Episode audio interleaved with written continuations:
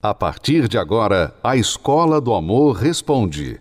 Apresentação: Renato e Cristiane Cardoso.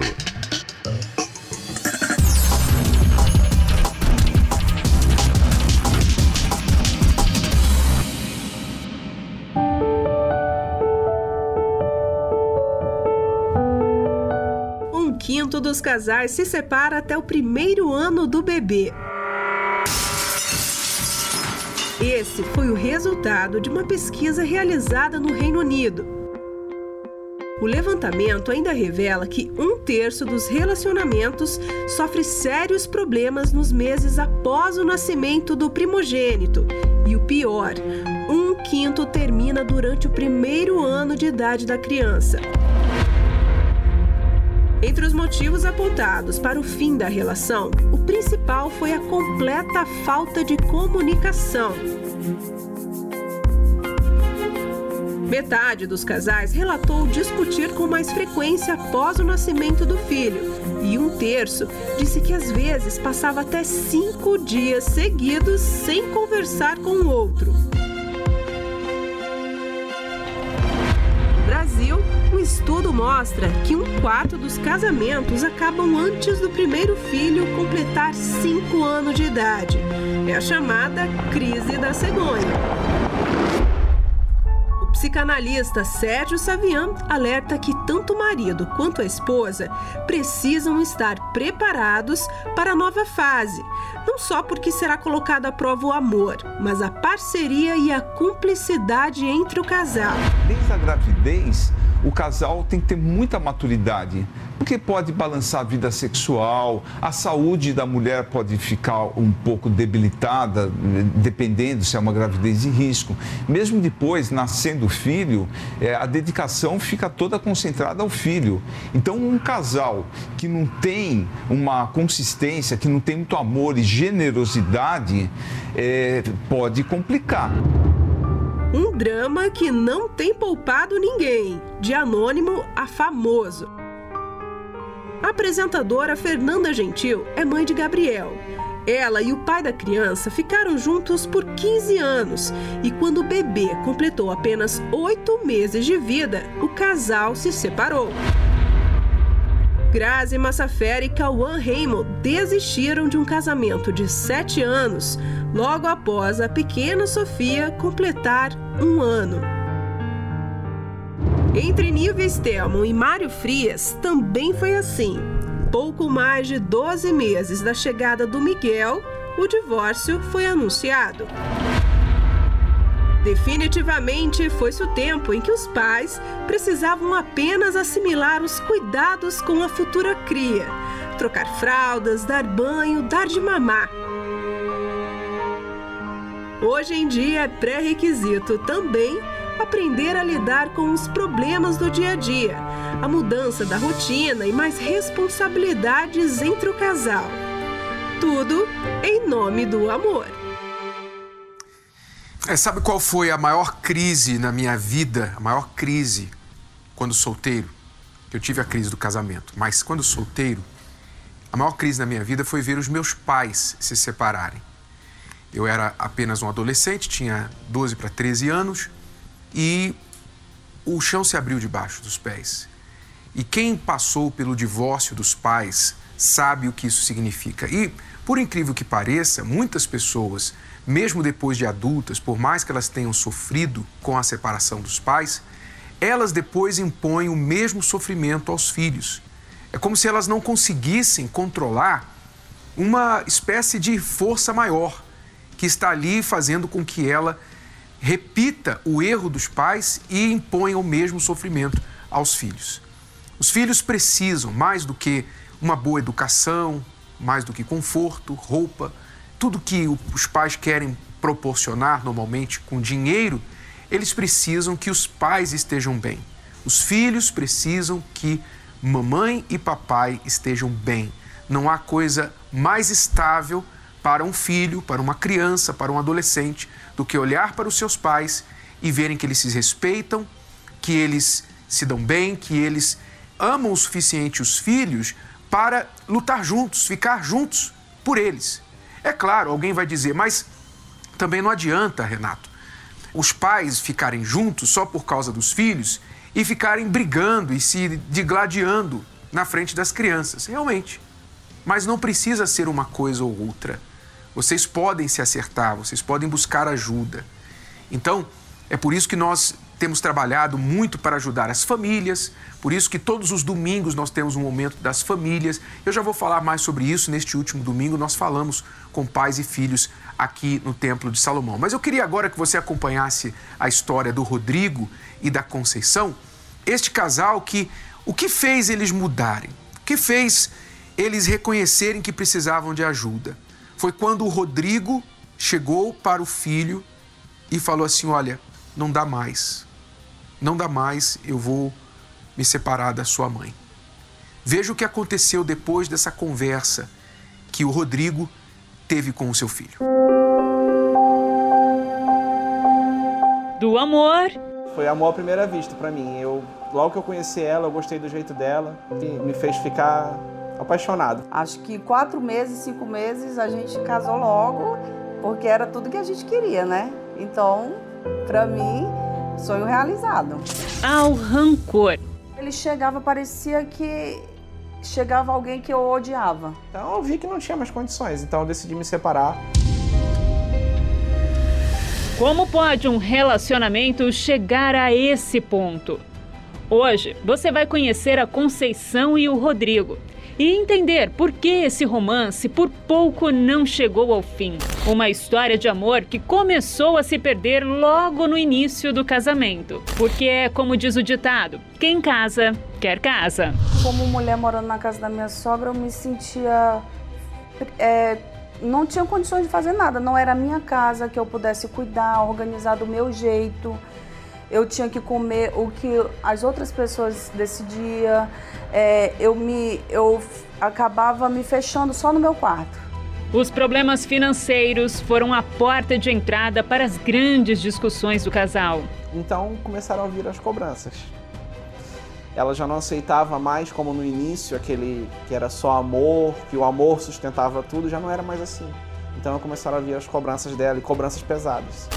Falava que ele era muito mole, muito acomodado, falava que ele era fraco. Eu achava que ia despertar nele uma atitude, mas quanto mais eu falava, mais ele era acomodado, mais ele se acomodava. Passaram alguns anos a gente vivendo nessa situação, as coisas foram começando a melhorar e eu sempre dizia para ela, eu falava assim, calma, a gente vai conseguir sair daqui, a gente vai conseguir prosperar. Então a gente investiu num negócio, começamos um negócio começamos a prosperar e demos o passo de ir para nossa casa, morar eu, ela e nosso filho. A melhora na vida financeira do casal trouxe um alívio para as contas, porque a relação ia de mal a pior. Fomos para uma casa, só nós, o nosso filho, então as brigas deixaram de se limitar ao quarto para ser em qualquer lugar da casa. Né? Aquela preocupação que eu tinha antes de falar baixo no quarto, agora eu falava do jeito que eu queria. Estava na minha casa. Se antes ela reclamava de, de mim, falava que a nossa, nossos problemas eram todos por causa que a gente não tinha condições financeiras, e agora? Por que está acontecendo isso? Então eu comecei a ter mais ciúme dela, comecei a ficar mais é, suspeitando que ela estava me traindo realmente, a ponto de eu chegar a imaginar e desejar matar ela. Falta de diálogo, mágoas, brigas levaram Rodrigo a tomar uma atitude. Um dia eu procurei meu filho, levei ele para a rua comigo, falei: "Vamos passear com o papai". Levei ele e falei: "Olha, o pai vai se separar da sua mãe. Infelizmente, eu e sua mãe a gente não tá mais dando certo e eu vou me separar dela". Quando ele falou isso,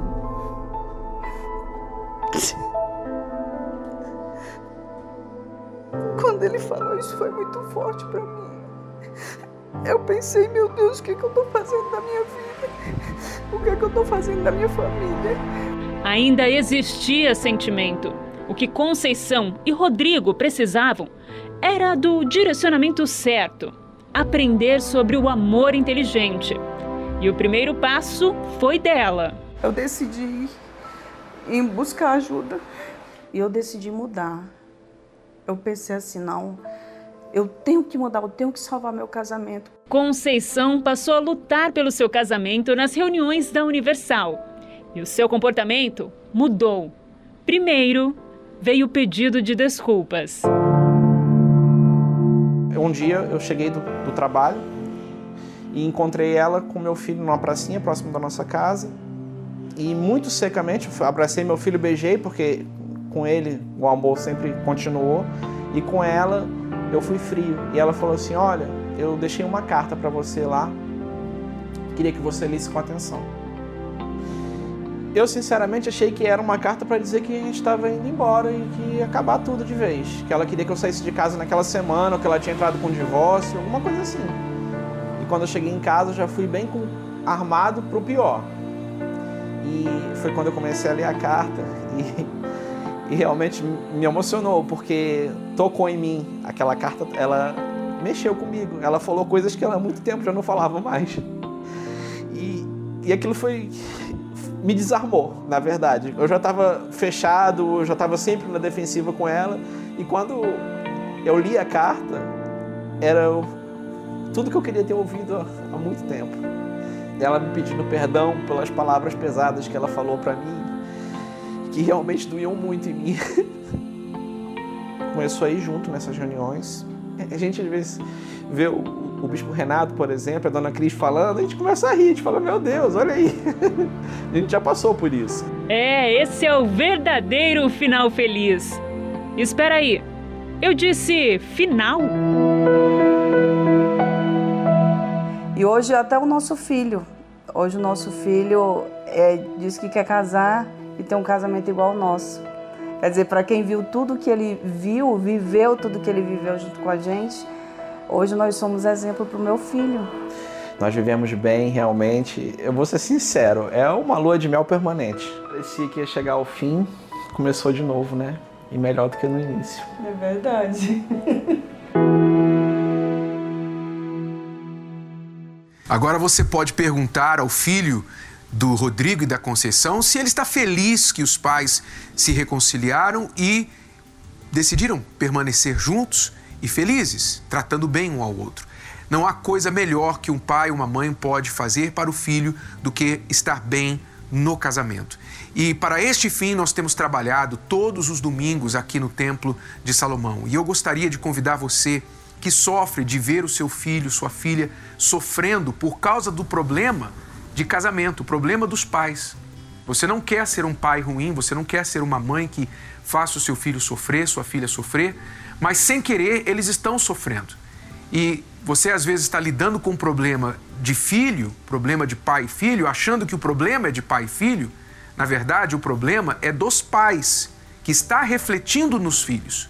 Preste atenção, vou repetir. Talvez você tenha um filho rebelde, um filho desobediente, um filho que passou a gritar, desrespeitar, ficar fechado no quarto, com depressão, usar algum tipo de vício, droga, e você está tentando buscar uma forma de disciplinar, de ajudar o seu filho, quando na verdade o seu filho está apenas refletindo a situação que ele está vendo com os pais. Então você quer ajudar seus filhos? Trabalhe no seu casamento.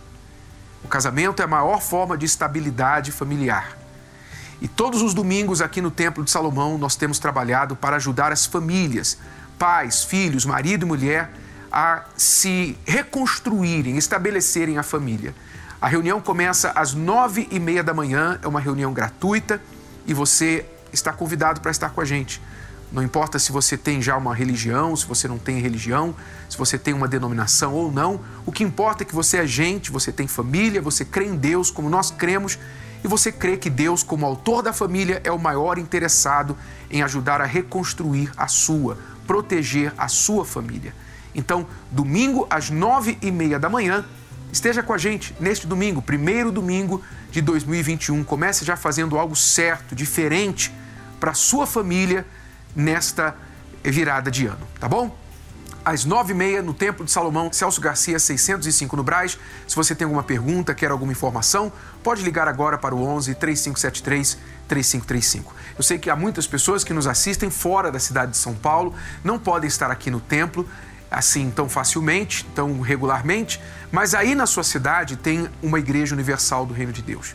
E todos os domingos o mesmo trabalho que acontece aqui no templo é repetido nas igrejas locais. Então procure a Igreja Universal local, aí onde você está, e vá buscar pelo seu casamento e pelo seu filho.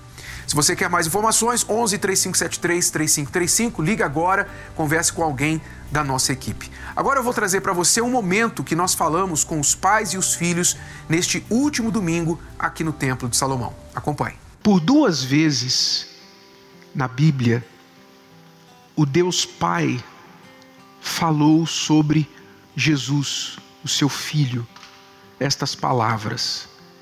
Ele disse: Este é o meu filho amado, em quem eu tenho prazer. Duas vezes ele falou isso. A primeira foi lá no batismo nas águas, no Rio Jordão, quando João Batista batizou Jesus. Ouviu-se esta voz do céu dizendo: Este é o meu filho amado em quem eu tenho prazer. E a outra foi lá no Monte da Transfiguração, lá no Monte Hermon, quando Jesus se transfigurou diante dos seus discípulos e se ouviu a mesma voz dos céus: Este é o meu filho amado, em quem eu tenho prazer. Quer dizer, o Deus Pai falou sobre o filho: Este é o meu filho amado, em quem eu tenho prazer. Eu te pergunto, filho, filha, será que o seu pai, a sua mãe, pode falar isso sobre você? Não responda, responda para si mesmo. Será que a sua mãe, o seu pai, você filho, sua mãe seu pai pode com sinceridade dizer: Este é o meu filho amado em quem eu tenho prazer. Esta é minha filha amada em quem eu tenho prazer. Eu tenho orgulho dela, eu tenho prazer, eu tenho alegria por ela, por ele. E a mesma pergunta eu faço para você, mãe, você, pai. Jesus recebeu esta confirmação, esta declaração do seu pai, que falou dos céus para todo mundo ouvir: Este é o meu filho amado, em quem eu tenho prazer. Será que o seu filho, mãe, a sua filha, mãe ou pai, pode dizer que ela é amada? Que ele é amado por você? Que todo mundo vê isso. Talvez você diga, não, eu amo, eu amo, sim, mas não é o falar. Como que você demonstra esse amor, esse cuidado, esse carinho para com seu filho? Qual foi a última vez que você falou para sua filha, eu te amo, minha filha? Eu te amo, meu filho. Parece simples, são palavras, são apenas palavras, mas para muita gente é difícil, às vezes, não impossível, mas muito, muito difícil falar. Eu te amo, meu filho, eu te amo, minha filha. Especialmente na hora da raiva. Né? Às vezes você está com raiva e você não quer, a última coisa que você quer falar é eu te amo. Você, você ama, mas você não consegue expressar. Pois é, mas o Pai falou para todo mundo ouvir e deixou registrado na Bíblia ainda. Está lá escrito: Este é o meu filho amado, em quem eu tenho prazer. Então, será que o seu filho e sua filha se sente amado de verdade? E você, pai, mãe, você tem sido verbal, expressivo com esse amor? Você, filho, tem dado prazer para o seu pai ou desgosto? Orgulho ou vergonha? Isso é uma reflexão para todos nós aqui. Amém? Não queria nem casar, eu só queria mesmo conhecer, ficar um tempo e depois cada um pro seu lado, né? Não tinha mais solução pra gente. Casamento em crise, vida sentimental devastada, família destruída.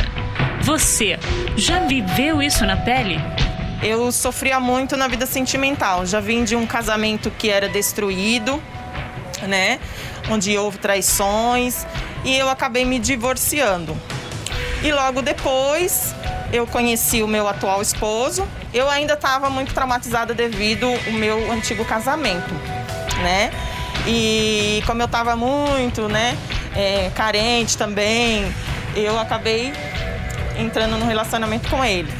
O que Márcia não contava era que o novo companheiro não estava tão disposto a fazer a relação dar certo. Não era uma coisa planejada para mim, não, não, pretendia casar, ainda mais na idade que eu estava, né? Aí foi indo, foi ficando e as coisas foram se envolvendo, foram criando situações e acabou que a gente não se separou.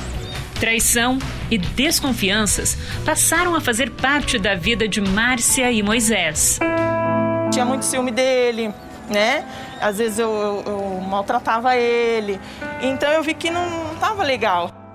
O ciúme também quase levou outro casal a desistir do amor. No começo do nosso relacionamento, a gente brigava demais. Tinha muitos ciúmes, muito desentendimento por coisas é, sem razão nenhuma. Foram seis anos de um relacionamento muito conturbado. A gente brigava demais, quase terminava. Eu sempre falava para ele: olha, não quero mais, sai daqui, é, não dá mais para mim. Mas ele sempre insistia e a gente acabava ficando junto, não terminava, e mas assim, estava insustentável da forma que estava. Eu era muito insegura, muito ciúmes, ele não podia fazer nada sem me falar. É, tudo eu já achava que ele estava com alguém, que ele estava me traindo, estava me escondendo alguma coisa. Era bem, bem ruim. Não tinha mais solução pra gente, mas da mesma forma eu achava que eu não ia conseguir arrumar outra pessoa. E eu gostava muito dele, mas a gente brigava demais. Não acreditava no amor, não acreditava no casamento, não acreditava que seria possível alguém ficar comigo do, da forma que eu era, é, alguém me amar da forma que eu era. Angustiados, com um relacionamento em crise, desacreditados. É desta forma que milhares de casais chegam às reuniões de domingo no Templo de Salomão. Eu vendo que eu não estava conseguindo ser feliz mais uma vez num relacionamento, eu acabei indo até a igreja. E a gente começou a fazer né, as correntes, vir na igreja aos domingos. E o nosso relacionamento foi mudando. Aqui, homens e mulheres aprendem sobre a verdadeira parceria e o amor inteligente, que tem restituído famílias e restaurado a vida de muitas pessoas. O casal que vai ser perfeitamente ajustado e feliz é o casal que primeiro concordou sobre o destino das coisas, o objetivo que querem alcançar. E aí sim poderão andar juntos. Do contrário, vocês vão sempre acabar se separando. Se não fosse isso, a gente com certeza já não estava mais junto. Né? Distante da igreja, a gente não estava pensando bem direito, né? A gente queria fazer a nossa vontade, né? E a nossa vontade nunca é a mais certa, né? Todos os domingos são dados ensinamentos que, quando colocados em prática, transformam vidas. Eu já conhecia o trabalho da Igreja Universal, essas reuniões. E eu vim através do convite da minha mãe. E aí eu trouxe ele e a gente participou, gostou. De, fé em fé, veio participando e aos poucos a nossa vida foi se transformando. O que eu aprendi nessas reuniões foi a gente ter mais calma no, no relacionamento. Ela, em questão do ciúme, ela trabalhou bastante. Então a gente aprendeu a colocar Deus em primeiro lugar e aí a nossa vida começou a fluir. Eu aprendi a usar a fé que Deus me deu e apliquei ela no meu relacionamento, na nossa vida como casal e as coisas mudaram. A minha parte espiritual também foi transformada. Hoje eu sou uma pessoa segura. Eu não tenho preocupações, eu não tenho medo. Confio nele porque eu confio em Deus e eu sei que Deus está na base desse relacionamento e tem muito amor, tem muita confiança. E tem Deus, que é o mais importante. Hoje eu sou muito feliz. O que mais assim eu aprendi aqui foi a questão do respeitar, né? Ouvir e respeitar. Quando a gente ouve o companheiro, a gente dá ouvido, a gente é, deixa um pouquinho o nosso ego de lado e respeita, aí as coisas começam a dar mais certo. E a gente começou a buscar, colocamos Deus em primeiro lugar na nossa vida, perdoamos um ao outro, né? Então foi mudando tudo. comecei a confiar mais nele, começamos a nos respeitar mais. Então, assim, Deus foi o primordial na nossa vida. Né? Nosso casamento hoje é restaurado e abençoado, graças a Deus. E além do direcionamento baseado na palavra de Deus, aos domingos, os casais também recebem uma oração especial. É uma reunião completa. Aquele momento que a gente se abraça e faz a oração na frente do altar. É muito, muito gostoso, muito bom. Traz muita paz pra gente e certeza que Deus está com a gente. Todo domingo é um compromisso que a gente tem com Deus. Então, todo domingo a gente está aqui buscando a Deus, né? Colocando Deus em primeiro lugar na nossa vida, colocando Deus em primeiro lugar no nosso casamento. Então, é isso é o, o primordial, né? A gente colocando Deus em primeiro lugar, tudo dá certo, tudo flui. Domingo, às nove e meia da manhã, esperamos por você e sua família no Templo de Salomão.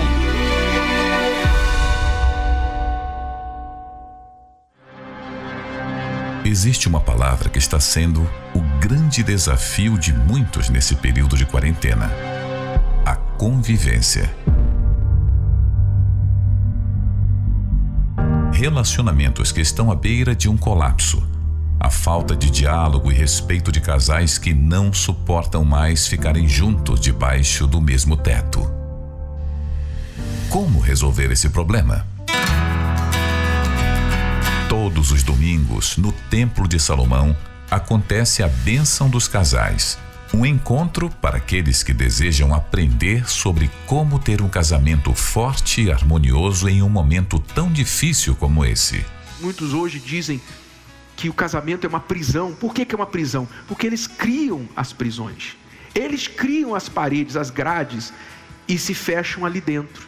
Não é porque o casamento é uma prisão. Pelo contrário, casamento é paz. O casamento, quando feito segundo as direções de Deus, é paz, é tranquilidade, é, família, é, é segurança, é, é você ter tudo de bom. Mas quando você faz da forma errada, então você vai criando prisões, correntes que vão te amarrando. Chega uma hora que você só consegue pensar em uma coisa: separação. Participe da bênção dos casais e venha receber de Deus a direção para uma vida de paz e união. Neste domingo, às nove e meia da manhã, no Templo de Salomão. Então, 2021 está aqui, não é? Todos normalmente fazem planos dizendo: este ano eu vou fazer diferente, este ano eu vou perder peso, vou começar a dieta, começando hoje a dieta eu vou estudar, eu vou mudar de emprego, eu vou começar meu negócio, etc, etc. As pessoas fazem planos. Só que não adianta você fazer plano se você não fizer nada diferente. Se você tem um plano de ter uma família diferente, um casamento diferente, pare de ficar desejando e passe a fazer algo diferente. E você pode dar o primeiro passo estando com a gente neste primeiro domingo de 2021, neste domingo, dia 3 nós estaremos aqui no Templo de Salomão, na primeira bênção dos casais, a primeira bênção da família, e eu convido você para estar com a gente. Nove e meia da manhã, a palestra é gratuita, aberta ao público, tem estacionamento no local e também creche gratuita para os seus filhos. Celso Garcia, 605 no Braz, eu espero por você neste domingo, às nove e meia da manhã. Você pode ouvir novamente e baixar esse episódio da Escola do Amor Responde no app Podcasts da Apple Store e também pelo Spotify e Deezer.